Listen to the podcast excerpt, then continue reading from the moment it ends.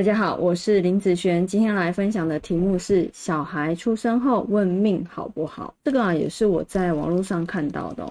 他说他呃刚生完小孩嘛，哦，然后就问问看说，哎，这小孩的出生的命到底好不好啊？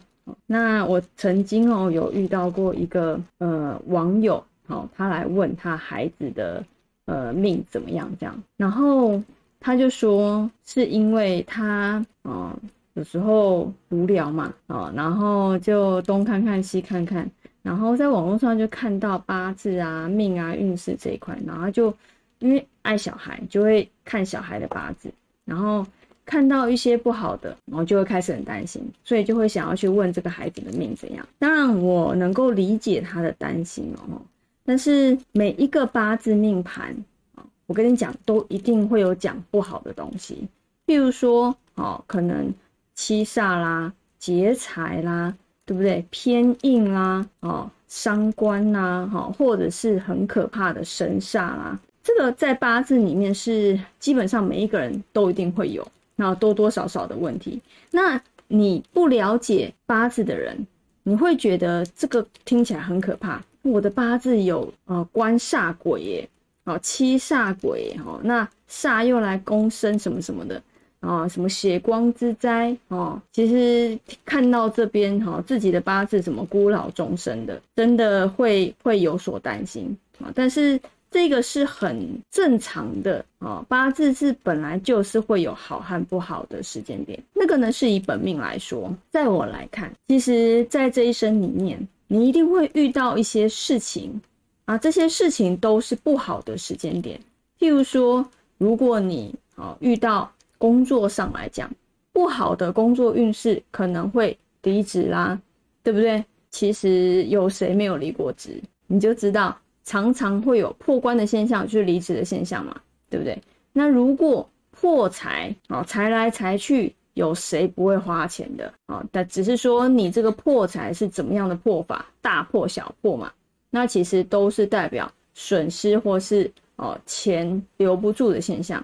那谁在这一生里面没有损失过几次，对不对？哦，那只是看是怎样子的损失嘛。啊不管大和小都算是损失，那这个也叫做破财啊。哦，那是不是都会遇到破财的时间？每一个人都会啊，对不对？哦，那如果以感情上来讲好了，感情上来讲，结婚之前男女朋友遇到了哦，就是感情运差的时候，结婚前叫什么叫分手嘛？哦，最差的状况就分手嘛。那结婚之后一样遇到了这个时间点，它就叫什么？就叫做离婚嘛，对不对？只是说你是在什么样的时间点去做这个事情，那他的是不是讲法就不同哦？所以其实是一样，这个运程不好的时间，那就会容易去做些什么事。它是容易去做，不代表百分之百，它代表你会有这样子的想法哦，要分开的想法。要离开的想法，要离职的想法，但不代表你会去做这件事啊。可能百分之六十的人会去做，那百分之四十的人就不会去做。但是这些事情在这一生里面本来就像流年一样起起伏伏的，一定是会遇到过几次啊。那只是有的大，有的小这样子啊哈。所以有时候我在看这些人，你看你小孩子的命盘。他太小的时候，如果你自己又不懂，其实何不如你可以自己去学，好学一些八字的基础，好对于八字的东西就不会再去好像嗯被吓到这样子的部分，哦，那你也可以哈，所以说长大了之后，小孩长大了之后，哦，那如果他有这方面的一些。呃，想法想要去学，想要学习一些自己的趋吉避凶，那他自己再去学也是可以啊，是不是啊？所以，嗯，有时候我们在学这个，就是在看一些危机点和机会点，其实也就是这样而已。那机会点该去做什么事情，危机点该去做什么事啊？其实就是，呃，了解这个东西，然后从这个里面让自己能够过更好。那有时候不只是自己，好，你的家人、你的朋友、你的同事、你身边的人，或者是，嗯，你来的客人，你也希望他能够好过得顺顺利利的，好，对不对？但是人生里面本来就是起起伏伏的嘛，好，人生不如意十之八九，不是吗？那这个十之八九，有时候就会成就了你一些后面的事情。好，所有的低潮期，它都是一种学习和成长，所以也不要小看低潮期。好，学习和成长是有些人是要经过一些事，他才会成长，才会长大。你你的目标其实会更明确，所以低潮它是有它的必要性在的。